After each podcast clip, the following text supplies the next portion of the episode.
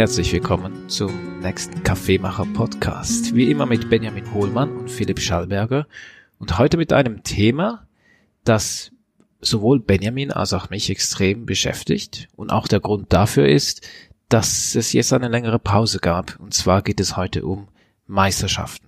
Ja, ganz genau. Wir gehen heute richtig in die Tiefe der Meisterschaften und werden das beleuchten aus verschiedenen Gesichtspunkten. Einerseits, was eigentlich Meisterschaften sind, was sie für eine Relevanz haben und was sie auch für die Teilnehmer bedeuten eigentlich, die da mitmachen. Mein Name ist Benjamin Hullmann und ich freue mich sehr auf diese neue Folge. Ich glaube, wir können mal gleich so einsteigen. Benjamin, sowohl deine Kaffeebiografie als auch meine, die hat, ist ganz eng verknüpft mit Kaffeemeisterschaften. Bei dir war die erste Meisterschaft 2013, 14? Das war in St. Gallen und da hast du mitgemacht beim Brewers Cup. Da habe ich mitgemacht beim Brewers Cup und war einer der wenigen Teilnehmer, die nicht in die nächste Runde gekommen sind.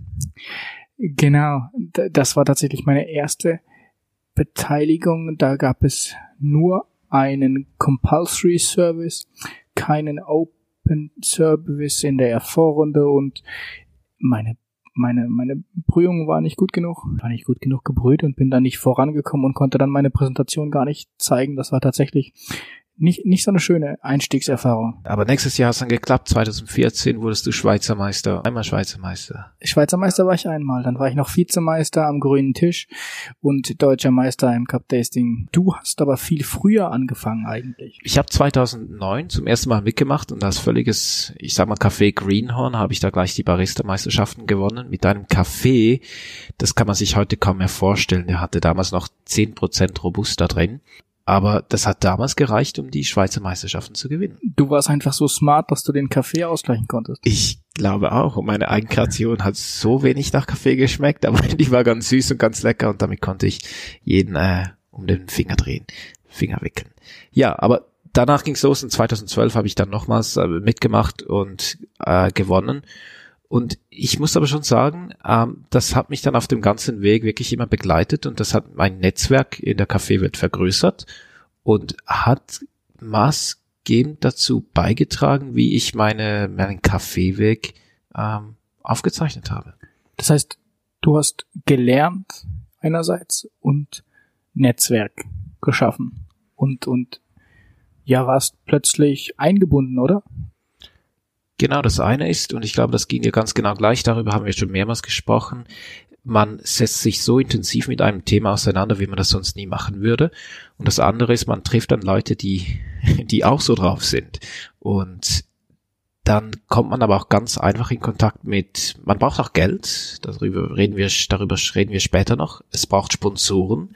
Man muss hier ein bisschen die Augen in jede Richtung aufmachen, man muss offen sein, man, man bietet seine Dienstleistungen an, man geht auf Messen und macht Kaffee und vergrößert so sein Netzwerk. Also ich glaube, Netzwerk zu schaffen ist das eine. Und das andere, wo man sicher profitiert, ist, dass man sich so intensiv mit Kaffee befasst wie sonst nie. Ich denke jetzt gerade an deine letzte Teilnahme am Brewers Cup in der Schweiz. Das war vor zwei Wochen. Das war am 9. März in Zürich im Kaufleuten. Beim Training dahin hast du eine Brühmethode verwendet, und ich kam eines Abends in die Akademie und du, du standest da und warst völlig entgeistert und meintest, das ist, das ist eine völlig sensationelle Brühmethode. Um was ging es da genau? Was hast du entdeckt? Ich habe mit dem Mellow Drip an der Stelle gebrüht und ich habe eigentlich, also sensationell ist, ist interessant formuliert. Ich bin ja gescheitert an der, an der Brühmethode eigentlich. Ich habe sie nicht in den Griff bekommen zunächst. Und Gleichzeitig habe ich aber daran so viel gelernt über das Brühen. Es hat, hat auf den Kopf gestellt, alles, was ich bis dahin in meiner normalen Routine beim Filterkaffee eigentlich machen, die, die Rhythmen, die ich immer wieder wiederholt habe, wie ich das immer gemacht habe, hat einfach nicht funktioniert, weil ich so stark die Verwirbelung, die Agitation verändert habe. Dieser Mellow Drip, das kann man sich so vorstellen wie das ist so der Porterfilter, der äh, bodenlose Siebträger der Filterkaffeemaschinen-Leute. Jetzt gib doch mal noch kurz unseren Zuhörern eine eine kurze Erklärung, ein Mellow Drip. Was, Mellow Drip, genau. Der Mellow Drip ist quasi, man kann sich das vorstellen, so ähnlich wie den Ausguss einer Gießkanne. Das sind viele kleine Löchlein drin. Da gießt man oben das Wasser auf und dann wird das Wasser von diesem Mellow Drip eigentlich gleichmäßig verteilt und rinnt dann durch kleine Öffnungen mit einer reduzierten Geschwindigkeit heraus und trifft von dort dann auf den Filterkuchen. Das heißt, ich habe oben meine Kanne, mit der ich das Filterwasser aufgebe, habe dieses dieses äh, Distributionstool eigentlich. Dadurch wird der Strahl gebrochen im, in erster Linie. Das heißt, der Strahl der Kanne geht nicht direkt auf das Kaffeebett im Filter, sondern wird unterbrochen und dadurch reduziert sich der Aufprall. Der Aufprall vor allem und dadurch reduziert sich auch die Verwirbelung. Und die Verwirbelung ist mit der entscheidendste Faktor in der Extraktion. Durch Verwirbelung ist es für das Wasser vereinfacht, schneller in den Zellkern der Kaffeepartikel zu kommen, die so quasi zu penetrieren und in den Zellkern, da sitzt eigentlich das Wahre, das Interessante. Fantastisch. Ich musste jetzt gerade schmunzeln, wenn man mich gesehen hätte. Benjamin spricht ja nicht über Quantenphysik, sondern er spricht über Kaffeebrühen. Andere haben eine Taktik, die sagen, ja, sie gießen heißes Wasser über über gemahlenen Kaffee. Kann ich auch verstehen. Aber man sieht schon, Benjamin hat sich hier extrem mit einem Thema beschäftigt und das macht man sonst eigentlich nicht. Das sieht dann von außen so aus, dass man sich hier mit Details auseinandersetzt, aber der Lerneffekt für einen selbst ist riesengroß. Benjamin hat am Coffee Friday einige Stimmen gesammelt, die diese Szene von außen betrachtet haben und wir hören uns jetzt da mal was an. Was ich sagen möchte, ich habe hier meinen besten Cappuccino mit dem Spezialitätenkaffee getrunken. Das war überraschend gut, Vergleich von gleiche Bohne, anders gerüstet für Espresso und für Cappuccino. Und Cappuccino-Erlebnis sensationell, Espresso, wie gesagt, die Säure hat nicht überzeugt. Was war anders am Cappuccino? Ähm, wahrscheinlich die Komposition mit, dem, mit der Milch, der, mit die Süße, die rauskam, die so ein bisschen die Säure entschärft hat und trotzdem aber die Säure durchdringen ließ. Sehr fein, sehr ausgewogen. Die Schweizer Meisterschaften fanden zeitgleich mit dem Coffee Friday statt. Das war das dritte Mal, dass es im Kaufleuten in Zürich äh, über die Bühne ging. Das ist eine speziell, eine eintägige Spezialitäten-Kaffeemesse. Und Benjamin hat der Besucher gefragt, was sie denn dazu denken. Und diese Dame, die hat sich über den Geschmack angenähert und hat dann einen Cappuccino verkostet und der war merklich anders. Interessanterweise hat sie dann aber auch gesagt, dass der, der war besser als der Espresso und der Espresso war so sauer. Ja, da hat jetzt die Milch äh, tatsächlich zur Balance äh, geführt. Die Süße der Milch äh, ist noch oft ein Phänomen, ähm, spricht jetzt an der Stelle aber nicht für den Espresso oder spricht äh, vielleicht dafür, dass ähm, sie so eine Art von Kaffee noch nicht oft getrunken hat. Und das ist halt schon so etwas, also diese Meisterschaften, wenn die dann auch in so einem Rahmen an einer Messe stattfinden, dann prallen wirklich diese ganzen Spezialitäten-Cafés, die merklich anders sind, prallen auf eine Öffentlichkeit, was sehr schön ist was aber auch für ziemlich viel Verwirrung stiften kann, weil die Kaffees halt deutlich säurelastig sind, die sind aber auch sehr fruchtig und die sind halt ganz anders als das, was man sonst trinkt. Und für Leute, die sich das nicht gewohnt sind, kann das schon ziemlich abschreckend auch sein. Es kann abschreckend sein und es hat so wenig mit dem Alltag zu tun. Es ist wirklich eine, eine außergewöhnliche Situation. Vielleicht geben wir eine kurze Übersicht, was diese Meisterschaften einmal sind, für alle, die dieses Format gar nicht kennen, und kommen dann nochmal dahin zurück und, und sprechen darüber, warum sind diese Cafés anders und was ist eigentlich der Grund dafür. Meisterschaften. Welche Formate haben wir in der Schweiz an der Schweizer Meisterschaft, Philipp? Wir haben den Klassiker, das ist die Barista-Meisterschaft, in der es darum geht, in 15 Minuten zwölf Getränke zu machen vor einer vierköpfigen Sensorik-Jury und bei den nationalen Meisterschaften zweiköpfigen Technical Jury. Also man wird einerseits auf Geschmack überprüft, auf das, was man erzählt und wie man arbeitet. Gleichzeitig ist ein Head Judge dabei, der das Ganze ähm, im, im Ganzen eigentlich anschaut. Und der Barista, die Barista-Disziplin könnte man sagen, die spiegelt so ein bisschen die verschiedenen Disziplinen eigentlich des Kaffeemachens. Das ist so die breiteste Disziplin. Man muss von allem etwas können, man muss sich an der Bar zeigen, man muss präsentieren können, man muss den Kaffee eloquent erklären, man muss vier Espressi machen, man soll vier Milchgetränke, Milchkaffeegetränke und vier Eigenkreationen rund um den Espresso eigentlich kreieren.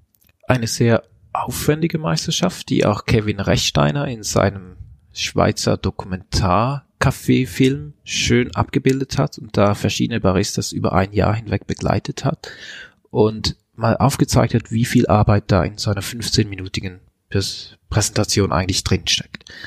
Eine andere Präsentation, die du ganz gut kennst, Benjamin, der Brewers Cup, der Filterkaffee-Wettbewerb. Um was geht's da? Da geht es darum, den Kaffee mit Handbrühmethoden aufzugießen in zwei unterteilte, in zwei unterteilten Disziplinen. Einmal im Open Service, ein präsentierender Wettbewerb über zehn Minuten brüht man drei einzelne Getränke an, an und für drei Sensorikjuroren, die den Kaffee einerseits selbst aufgrund seiner Qualität bewerten, plus die Qualität des Kaffees vergleichen mit der Darstellung des Brühers auf der einen Seite und auf der anderen Seite gibt es den sogenannten Compulsory Service. Da brüht man einen fremden Kaffee, einen vorgegebenen Kaffee und zwar macht man das genauso wie alle anderen Brüher, die da teilnehmen. Man hat also den gleichen Kaffee, man verwendet das gleiche Wasser, die gleiche Mühle.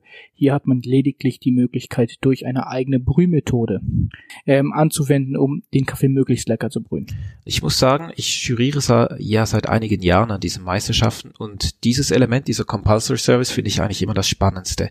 Nicht wirklich kaffeetechnisch, weil der Kaffee jetzt nicht der allzu komplexeste Kaffee ist, aber man wirklich halt blindlings Kaffees verkostet von allen verschiedenen Teilnehmern und dann kann man wirklich verkosten und erahnen, welcher der Teilnehmer jetzt wirklich den Kaffee verstanden hat und die Stärken rausarbeiten konnte und die Schwächen eigentlich minimieren konnte. Also wirklich eine der anspruchsvollsten Übungen, die es bei diesem Wettbewerb gibt. Auf jeden Fall und eine, eine Disziplin und vielleicht kommen wir da auch nochmal hin, die überhaupt nicht budgetlastig ist. Man arbeitet quasi mit dem vorgegebenen Material. In anderen Disziplinen sehen wir heute immer wieder, dass Teilnehmer ja sehr, sehr teure Cafés einkaufen, die bestimmte Erfolge schon international äh, gewonnen haben und damit gewissermaßen vielleicht auch ja ein bisschen sicherere Variante fahren. Ähm, und hier beim Compulsory Service spielt das alles keine Rolle. Alle haben den gleichen Kaffee und damit auch gleich lange Lanzen. Genau, aber das ist die erste Runde. Bei der zweiten Runde im Filterkaffee-Wettbewerb geht es in den Open Service. Und da wird aber der eigene Kaffee mitgebracht. Da wird der eigene Kaffee mitgebracht, genau. Da kommt dann wieder eigentlich die Möglichkeit, auch mit einem eigenen Kaffee, mit einem besonderen Kaffee bestimmt zu punkten, wobei man natürlich auch trotzdem interpretieren muss, welcher Kaffee passt eigentlich wie in dieses Scoresheet, in das vorgegebene Scoresheet der Jury und ähm, ja, holt eigentlich die Punkte, die ich brauche an der Stelle. Das ist ein sehr spezifisches Scoresheet oder Bewertungsbogen. Da werden andere Dinge abgefragt, wie zum Beispiel beim offiziellen SCAA-Bewertungsbogen. Zum Beispiel werden Säure und Körper werden doppelt gezählt. Lohnt es sich jetzt also einen passenden Kaffee genau für dieses Scoresheet zu suchen? Absolut, absolut. Wir können lieber dann einmal Punkte verlieren an der Stelle, wo wir vielleicht einfach Punkte ähm, bekommen und dafür vielleicht profitieren von doppelten Punkten in den anderen Kategorien. Also wenn wir da einen Kaffee hineinplatzieren und die doppelt gescorten Punkte mitnehmen, dann katapultiert uns das ganz nach vorne. Und es gibt Kaffees, die passen genau in dieses Raster. Heißt das jetzt, an den Meisterschaften findet man nicht unbedingt den besten Kaffee, sondern den besten Kaffee, der auf den Bewertungsbogen zupasst. Absolut. Und das heißt auch nicht, dass der Kaffee, der da gewinnt, unbedingt der Kaffee ist, der mir am besten schmeckt, sondern es ist ein Kaffee, der eben bei den doppelt gescorten ähm, Bereichen, insbesondere Säure und Körper, ähm, sehr gut performt. Und das können dann zum Beispiel sehr, sehr schwere Textur- und Prozessaromalastige Kaffees sein, die sehr dicht sind und die dann eben viele Punkte bringen und vielleicht Kaffees sind, die ich im Alltag gar nicht trinken würde, äh, weil ich danach immer das Gefühl habe, ich habe eigentlich gegessen. Also eigentlich ist das Ganze ein Spiel mit ganz vielen Spielregeln und das muss man sich auch mal vor Augen führen. Wir wechseln jetzt wieder zur Barista Competition bei diesem 15, bei dieser 15-minütigen Präsentation. Da gibt es ein großes Regelwerk, das sind die Rules and Regulations, gibt es nur auf Englisch was schon mal sehr komplex ist und das Englisch ist nicht das allereinfachste. Als ich im Januar in, in Nicaragua war und da die nicaraguensische Teilnehmerin wieder trainiert oder mittrainiert habe, ging es zuerst mal darum, dass wir einen Abend zusammengesetzt haben und zuerst mal die Regeln durchgekaut haben und diese kleinen Dinge, auf die es dann wirklich drauf ankommt, mal auseinandernehmen mussten. Also es gibt ein riesiges Regelwerk von knapp 50 Seiten, das diesem Wettbewerb zugrunde liegt und darauf baut alles auf. Also es ist, wenn man möchte, ein Hochleistungssport und es ist sehr wenig dem Zufall überlassen. Es ist im Spitzenbereich dann gar nichts mehr dem Zufall überlassen. Darum geht es ja eigentlich auch. Und das ist eigentlich auch das Interessante. Also wenn dann jetzt ein Barista, die Schweizer Barista-Meisterschaft hat Mathieu Theiss gewonnen, äh, mit, einer, mit einem relativ großen Vorsprung. Der hat wirklich, davon kann man ausgehen, im Training den Kaffee so gut kennengelernt, sich darauf eingestellt auf alle möglichen Situationen, zum Beispiel auf möglicherweise so und so reagierendes Wasser bei der Meisterschaftsmaschine. Und er hat seine Geschmacksbeschreibungen so gut kennengelernt, beziehungsweise den Kaffee so gut kennengelernt, dass er auf der Bühne mit der Situation vor Ort den Kaffee eigentlich perfekt brühen konnte. Aufwand, Stichwort. Also es ist nicht nur ein zeitlicher Aufwand, es ist ein großer finanzieller Aufwand und am Schluss auch ganz viel Energie. Fangen wir mal bei der Energie an. Wir haben beide genügend Mal an solchen Meisterschaften mitgemacht. Ich, ich erinnere mich 2012 in Wien an den Weltmeisterschaften. Da habe ich sieben Kilogramm abgenommen im Vorfeld dieser, dieser Meisterschaften. Und das ist schon ziemlich viel für mein Gewicht und ich habe ich wenn ich die Fotos anschaue, dann sehe ich das auch und ich habe da schlecht geschlafen, ich habe zu wenig gegessen, ich habe zu schlecht gegessen, ich habe viel zu viel Espresso getrunken, ich hatte dauernd einen übersäuerten Magen und ich habe schlecht geschlafen und war sowieso nervös und alles hat geschmerzt. So, für 15 Minuten. Warum tut man sich so etwas an? Einerseits, weil es Spaß macht. Ich glaube, Spaß ist eine ganz, ganz wichtige Geschichte an der Stelle. Es macht Spaß, es ist ein Spiel, es ist auch kompetitiv, es macht dann Freude zu gewinnen, es macht auch Freude mit einem Misserfolg vielleicht umzugehen und dann nach vorne zu schauen. Also ich finde, dieser Spaßfaktor ist ganz zentral. Und es macht Spaß, was man erfährt, oder? Was man, was man lernt auf diesem Weg. Das, das ist für mich immer das Zentrale eigentlich. Das, was ich lerne, wie gerade schon gesagt, über diesen einzelnen Kaffee, aber dann auch das, was ich mitnehme für, für meine sonstige Tätigkeit im Bereich Kaffee, also was ich jetzt über diesen Mellow Drip eigentlich verstanden habe oder dann die Brühmethode, dieser December Dripper, den ich verwendet habe, auch eine Brühmethode, die ich vorher gar nicht kannte. Und ich habe mich dafür entschieden, ich benutze die, ich will die kennenlernen, ich finde die interessant, die vereint bestimmte Dinge, die sind spannend, damit möchte ich in Zukunft mehr zu tun haben. Also ist es für mich jetzt als, als Unternehmer und jemand, der äh, vielleicht gar nicht so viel Zeit mit einem Café hat, eine tolle Gelegenheit auch intensiv mit dem zu arbeiten, was für mich der rote Faden meiner Tätigkeit ist, nämlich der Kaffee. Also intensiv mit diesem Produkt zu schaffen und dann kommen wir zum zeitlichen Aufwand. Wie viel Zeit hast du für deine Weltmeisterschaft 2014 in Rimini aufgewendet?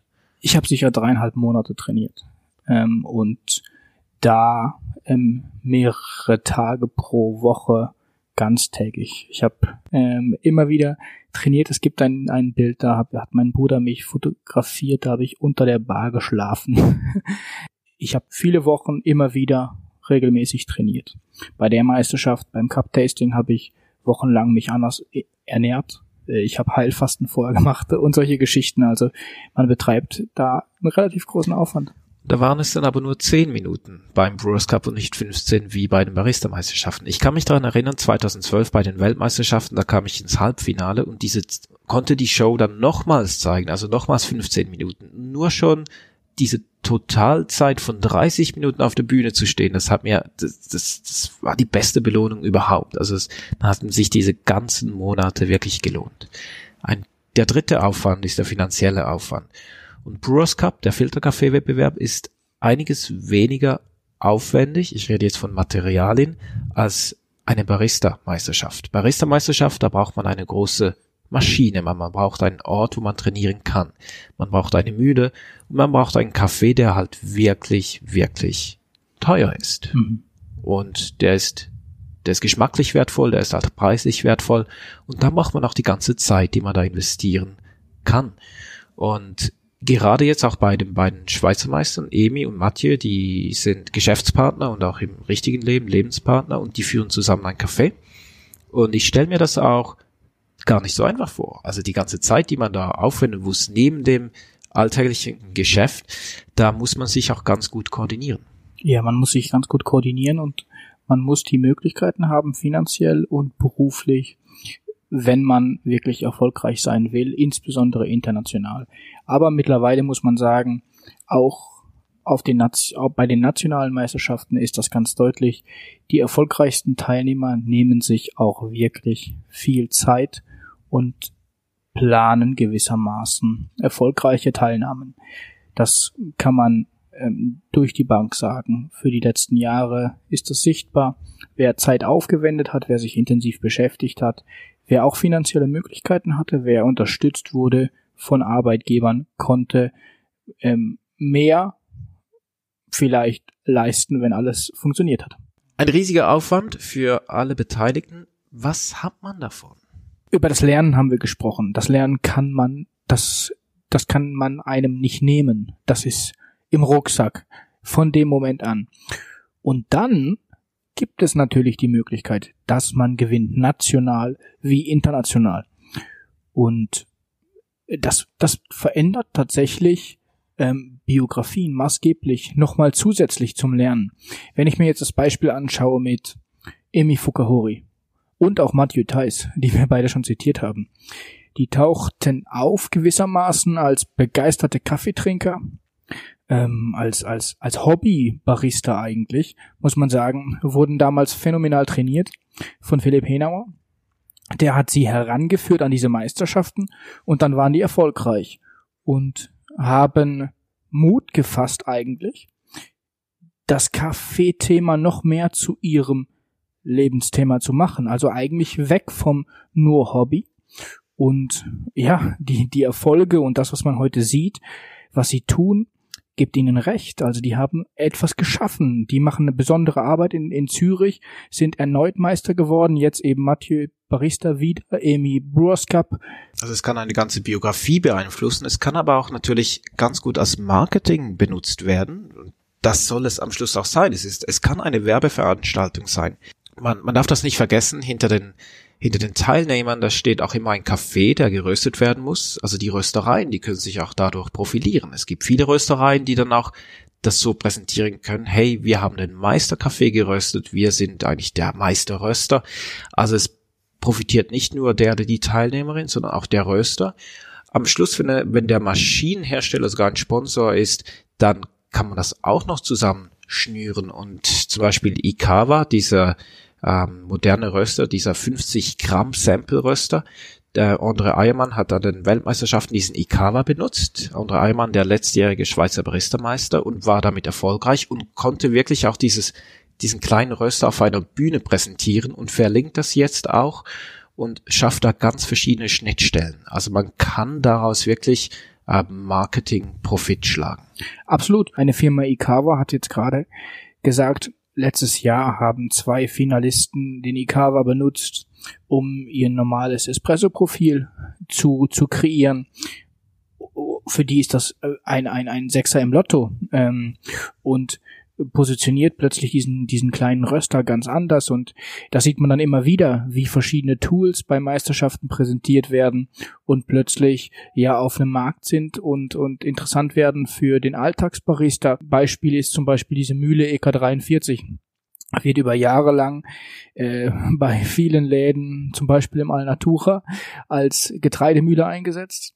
Und äh, plötzlich taucht sie auf, ein Barista aus Australien verwendet sie einerseits beim Filterkaffee, andererseits als Espresso-Mühle ähm, oder als Mühle zum, Bar zum Espresso machen und ähm, stellt fest, das Geschmacksprofil ist sehr interessant, der Kaffee hat eine andere Extraktion ähm, und und plötzlich ist diese Mühle da und viele Kaffeebars rund um die Welt stellen sich diese Mühle in den Laden. Also diese EK43, eine Mühle findet plötzlich so den Eingang in ein Kaffeevokabular. Es gibt ganz viele Tendenzen und Entwicklungen, die von Meisterschaften herkommen und heute den ganzen Kaffeediskurs mitbestimmen können. Eine andere Seite, die wir jetzt gar noch nicht beleuchtet, beleuchtet haben, aber der Gap, der mehrfache Latte Art Schweizer Meister, ganz treffend formuliert hat, ist diese Vorbereitung. Das ist ja nicht nur das Technische und das, das Training, sondern eben ist es auch eine psychische Herausforderung. Ich habe äh, viel trainiert, also gegossen wie immer, äh, aber das Jahr wirklich mehr mit Mentalübungen, äh, Präsentationen, ähm, eben das einfach das, was ich nicht gut war und nicht so stark war, habe ich das Jahr einfach zu Angriff genommen. Hoffe, dass man das sieht und dass man das schätzt vom Judge und alles andere kann ich nicht ändern. Wie gesagt, ich habe neue Muster gebracht, ich habe Komplexität, ich habe mein Bestes gegeben. Ich hoffe, es genügt und ich hoffe, die Judge haben Freude an das, was ich gemacht habe und das war der Gap. Gap hat Latte Art mitgemacht. Er war, ist, war amtierender Schweizer Meister 2017. Er hat seinen Titel erfolgreich verteidigt und ist nun erneut Schweizer Meister, wird nach Brasilien reisen an die Weltmeisterschaft und dort in der Disziplin Latte Art teilnehmen. Und er hat einen wahnsinnigen Aufwand betrieben, hat mit einem Mentaltrainer vorher gearbeitet, wie er sagt, hat bestimmte Dinge noch versucht zu verbessern, die er eben verbesserungswürdig fand. Das war vielleicht auch das Feedback der Jury aus dem vergangenen Jahr. Apropos Feedback der Jury, vielleicht können wir das noch kurz einordnen, auch noch in Verbindung mit der Disziplin Latte Art. Philipp, was bedeutet das Feedback der Jury und was ist eigentlich Latte Art? Ich fange hinten an. Latte Art, da geht es darum, dass man Milchmuster auf Kaffees macht. Ist ganz vereinfacht. Also Cappuccini macht, man macht einen, eine größere Tasse, einen Latte und dann einen Espresso Macchiato mit reiner Gießkunst Müsterchen in den Kaffee zaubert. So wie man das heute schon fast standardmäßig in vielen Kaffeebars kriegt, aber halt auf einem Level, wo wir wirklich meisterschaftsmäßig unterwegs sind. Da werden also Präzision abgefragt, es werden Kreativität abgefragt. Ist es etwas, was überrascht? ähm, wie präzise ist es und, und wie ist auch der Kontrast zwischen Weiß und Braun, also zwischen Milch und Kaffee. Da geht es nicht um Geschmack, wie in den meisten anderen Kategorien, sondern da geht es wirklich um die Optik. Die Antwort auf deine zweite Frage, was die Jury eigentlich da macht. Ja, die bewerten das gerade, aber die Jury, das erkläre ich auch ganz gerne im Debriefing, also im Feedback, das man dann in der Rückmeldung, dass man den einzelnen Teilnehmern gibt, die amten in diesem Moment als Übersetzer. Die amten als Schiedsrichter zwischen diesem großen Regelwerk, wie zum Beispiel Barista-Meisterschaften, knapp 50 Seiten, und dem, was der die Teilnehmerin gerade gezeigt hat. Also es geht hier nicht um Eigeninterpretation, dafür sind die Bewertungsbögen mittlerweile viel zu dicht gestaltet, es gibt hier keinen Freiraum für Eigeninterpretationen. Sage du, ich mag den Kaffee nicht so und deswegen gebe ich dir eine tiefe Note. Nein, man muss das wirklich alles ganz klar formulieren, wenn man etwas gut oder schlecht findet.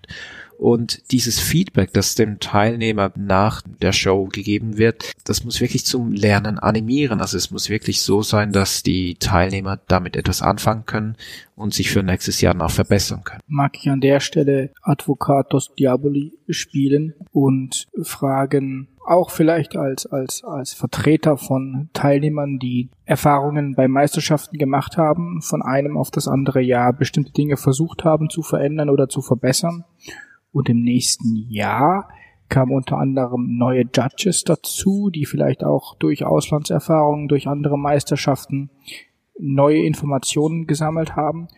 Und jetzt wird plötzlich das gar nicht mehr so positiv bewertet, was im Vorjahr noch Credo war. Es gibt jedes Jahr Regeländerungen zwei, drei Regeln werden, müssen umformuliert werden, weil sie entweder nicht präzise formuliert wurden oder viele Teilnehmer etwas gemacht haben, was nicht den Regeln entsprach, aber so nicht da stand und jetzt muss man das noch verdeutlichen. Die Regeln werden also immer komplexer und die verändern sich jedes Jahr. Dann kann es gut sein, dass im Jahr eins etwas funktioniert, aber im Jahr zwei nicht mehr und die Regeln da neu geschaffen werden müssen. Und es ist natürlich so, also es ist ein Wettbewerb, der sich dauernd umformuliert. Also die, die Grundstrukturen, die sind klar, aber was dazwischen passiert, das, das, das ändert sich wirklich oft. In diesem Jahr hat Stephen Layton, ein Röster aus England einen Kaffee aus Brasilien im Brewers Cup gebrüht und hat das erklärt, unter anderem mit den Worten, dass dieser Kaffee der beliebteste in seinem Sortiment sei und war damit nicht erfolgreich. Auch du hast eben gesagt, dein 10% robuster Kaffee, der wird heute an Meisterschaften höchstwahrscheinlich nicht mehr erfolgreich äh, funktionieren. Da hat sich also etwas verändert, es hat sich was entwickelt, was so gar nicht mehr auf dem Markt in der Breite passiert. Und damit kommen wir auch zu unserer Ausgangsfrage oder Eingangsfrage und dem Statement, was wir da hatten, zu diesem sehr fruchtigen, säurebetonten Espresso und dem leckersten Cappuccino, die die Dame jemals getrunken hat. Was ist da passiert? Ist das ein, ein Zeitphänomen? Verändert sich das wieder? Wie schaust du auf das? Es sind viele Fragen, aber die gehen alle in die gleiche Richtung. Galoppieren wir hier einem Geschmacksideal hinterher, das es so vielleicht gar nicht gibt? Und wenn ja, sind es dann ganz wenige Leute, die das eigentlich wirklich mögen. Ich fange an mit diesem Beispiel von Stephen Layton, also der in England am Brewers Cup teilgenommen hat. Ich war nicht da, ich habe den Kaffee nicht getrunken, aber wie wir am Anfang gesagt haben, es, es wird nicht der beste Kaffee gewinnen, sondern der Kaffee, der am besten in den Bewertungsbogen passt. Es, wahrscheinlich haben andere Kaffees mit diesem Bewertungsbogen einfach besser funktioniert. Aber ja, das, was da serviert wird an diesen Meisterschaften, ist das massentauglich? Nein. Ich glaube, das müssen die Meisterschaftscafés auch gar nicht sein. Es ist eine ziemlich extreme Einstellung, aber ich habe das Gefühl, an Meisterschaften, die müssen etwas avantgardistisch sein. Also die müssen wirklich heutzutage zeigen, wo kann die Reise hingehen, welche Trends können gesetzt werden. Ich bringe dir ein anderes Beispiel vom Brewers Cup in Belgien, wo ich gerade war. Da kam ein Café, der hätte eigentlich gewonnen, aber der, der Teilnehmer wurde disqualifiziert, weil er, weil er eine ganz doofe Regel, ebenso eine geänderte Regel vom letzten Jahr nicht befolgt hat. Aber dieser Kaffee, der kam aus Brasilien.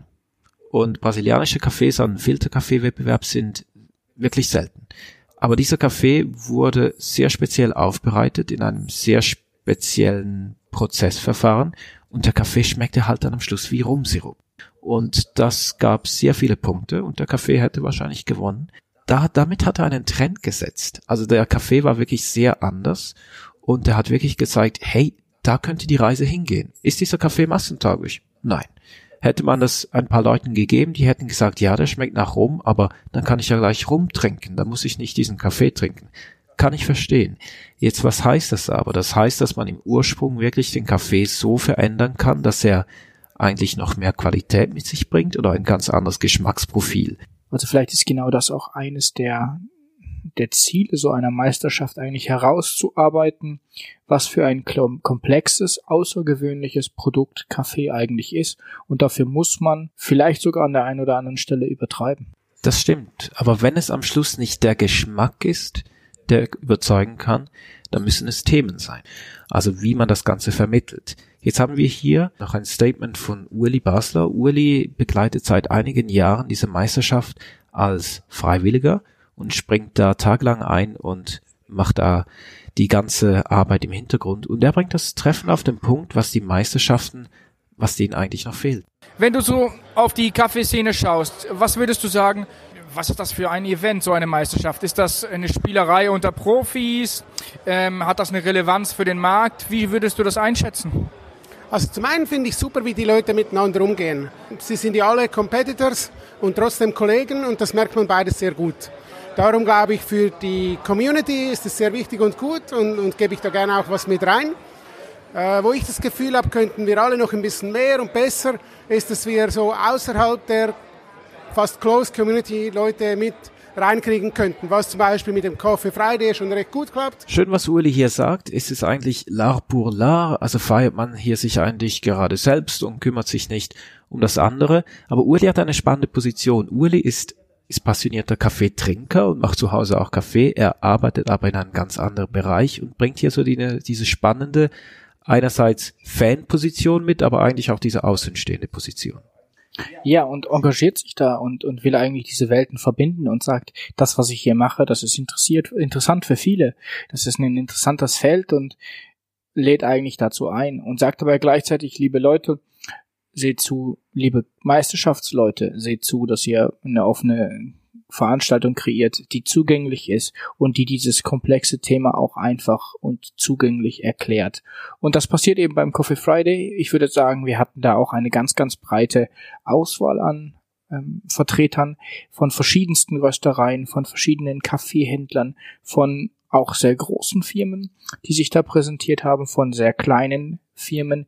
Das ist eigentlich was Außergewöhnliches auch in der Spezialitäten Coffee Association eigentlich, wer da eigentlich alles Mitglied ist, von ganz groß bis ganz klein.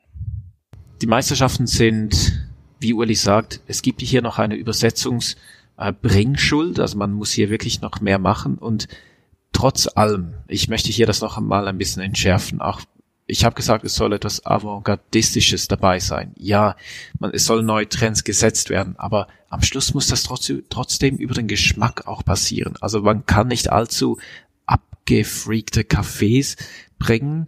Ist wahrscheinlich schön für ein kleines Klientel, das braucht es auch, aber trotzdem müssen wir auch hier gerade an solchen Messen auch Cafés präsentieren, die für eine Masse noch irgendwo durch verständlich sind.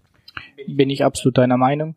Ich würde auch sagen, das erklärt zum Beispiel Disziplinen wie den Brewers Cup sehr schön, dass die sehr gut funktionieren, weil dann eben tatsächlich diese Cafés auch sehr lecker sind. Obwohl sie so außergewöhnlich und anders sind, sind sie viel einfacher trinkbar als zum Beispiel der eingangs genannte Espresso, der mit seiner Frucht und seiner Konzentration dann überbordet ist. Das gleiche sieht man auch beim Cup Tasting, eine Meisterschaft, die sehr, sehr interessant ist und immer breitere Kreise von Menschen zum, Ein zum Mitmachen einlädt.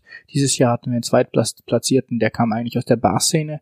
Da öffnet sich was, da vernetzt sich was. Eine ganz tolle Richtung. Jetzt, wenn man auf die Teilnehmerzahlen schaut, beim Cup Tasting, da waren mehr als 40 Leute dabei, da hätte man locker auch 50 Leute starten lassen können. Beim Brewers Cup waren es 10, 10 9. 9. Beim Barista-Wettbewerb waren es am Ende nur noch sieben. Nur noch sieben. Jetzt sollte man nicht eher den Fokus auf solche, sagen wir, Massenevents legen, wie Cup Tasting, die sehr einfach verständlich sind? Oder anderes gefragt, diese komplexe Meisterschaften wie Barista, die sehr arbeits-, Energie-, Zeit- und kostenintensiv sind, haben sich die überlebt? Vielleicht haben die sich zum Teil überlebt. Vielleicht haben die auch die Aufgabe, sich neu zu erfinden. Sicher haben sie die Aufgabe zu schauen, was können sie aus anderen moderneren, neueren Disziplinen wie zum Beispiel den Brewers Cup lernen. Compulsory Service, weniger budgetlastig. Das sind sicher Stichworte, die ganz, ganz wichtig sind und gleichzeitig, wie kann man auch besser transportieren, was da eigentlich bewertet wird. Das heißt Open Score Sheets und so weiter und so fort. Wäre dann also die Zukunft der Meisterschaften mehr in diesem sensorischen Gebiet anzusiedeln? Ich finde das ein ganz, ganz tolles und spannendes Gebiet, weil ich glaube, dass das auch viel einfacher zugänglich ist für Menschen, die vielleicht nicht nur aus dem Kaffeebereich kommen, sondern insgesamt sich mit Genussmitteln, mit Lebensmitteln auseinandersetzen und sich auch für das Thema Kaffee interessieren und dann einfach da mutig sind und auch einmal teilnehmen. Das denke ich ist sicher ein ganz, ganz spannendes Feld und ein interessanter Weg. Das ist eine Meisterschaft, wo Geschmack evaluiert wird eine neue Meisterschaft, die jetzt in die Schweiz kommt, so als Abschluss, ist eine Meisterschaft, wo Geschmack geschaffen wird, und zwar die Röstmeisterschaft. Genau, die Röstmeisterschaft findet in diesem Jahr zum ersten Mal in der Schweiz statt. Ich denke auch, das ist eine interessante Meisterschaft, weil sie die Berufsgruppe der Röster ernst nimmt.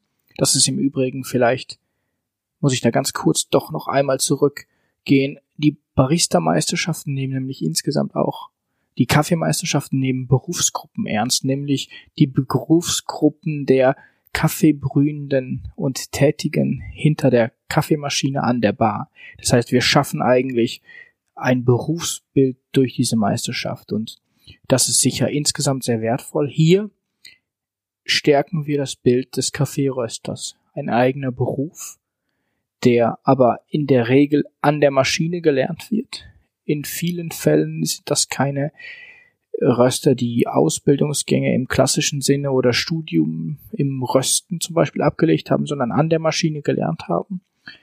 Im Idealfall, im besten Fall auch sensorisch ausgebildet und die treffen sich jetzt hier bei der Röstmeisterschaft und rösten einmal einen sortenreinen Kaffee und einmal einen Blend und analysieren diese Rohkaffees und so weiter und so fort und der wird dann am dritten Tag der Meisterschaft von einer unabhängigen Jury blind verkostet. Und spannend dabei, die alle Teilnehmer können auch die anderen Kaffees verkosten. Also ist ein, wenn wir so wollen, eine sehr basisdemokratische Angelegenheit. Nicht, dass sie mitentscheiden können, aber man kann das wirklich verkosten, was die anderen ähm, fabriziert haben, geröstet haben. Absolut. Und hier geht es wirklich um Geschmack. Das ist keine Show.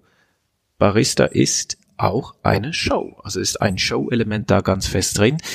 Also wir sehen hier eine Tendenz zu, von neuen Meisterschaften, die wirklich zu mehr Sensorik hingeht und wahrscheinlich weniger Show.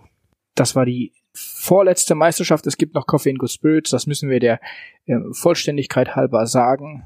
Diese Meisterschaft findet auch in der Schweiz statt. Wir sehen also, es ist eigentlich nur Kaffee, wie so oft, aber man kann so viel daraus ziehen. Es gibt verschiedene Berufsgruppen, man kann verschiedene Meisterschaften daraus ziehen. Jede Meisterschaft vermittelt einen anderen Blick auf Kaffee, sei es jetzt Latte Art, wo es optisch ist, sei es Cup Tasting, wo es darum geht, Kaffee ähm, die, die guten von den schlechten zu trennen, oder sei es wirklich da, wo Geschmack geschaffen wird beim Rösten oder wie es dann interpretiert wird beim Brewers Cup oder Coffee Good Spirits oder Barista. Wir haben hier versucht, mal ein paar verschiedene Felder aufzumachen, ein paar kritische Fragen zu stellen, aber wir haben gerade gesagt, eigentlich ist das Fazit doch sehr positiv ausgefallen. Wir sind also doch eher Meisterschaftsbefürworter und weniger die ganz großen Kritiker dieser Meisterschaften. Ich würde auch sagen, auf jeden Fall. Das hat sicherlich auch mit unseren eigenen Biografien zu tun. Und es hat sicher damit zu tun, dass wir sehen, wie sehr Biografien durch Meisterschaften geprägt werden, wie wichtig das Lernen eigentlich an Meisterschaften ist. Und in diesem Sinne schließen wir doch vielleicht mit einer Aufmunterung, sich an Meisterschaften mal anzumelden, da mal hineinzuschnuppern oder sich damit auseinanderzusetzen oder zumindest mal vorbeizuschauen. Wir freuen uns auf eure Fragen, auf eure Ideen, auch eure Anmerkungen, eure Korrekturen. Schickt sie uns und wir werden äh, sie aufgreifen und vielleicht die ein oder andere Frage in den nächsten Podcasts dann bearbeiten. In diesem Sinne, vielen, vielen Dank und bis bald, bis es wieder heißt Kaffeemacher Podcast.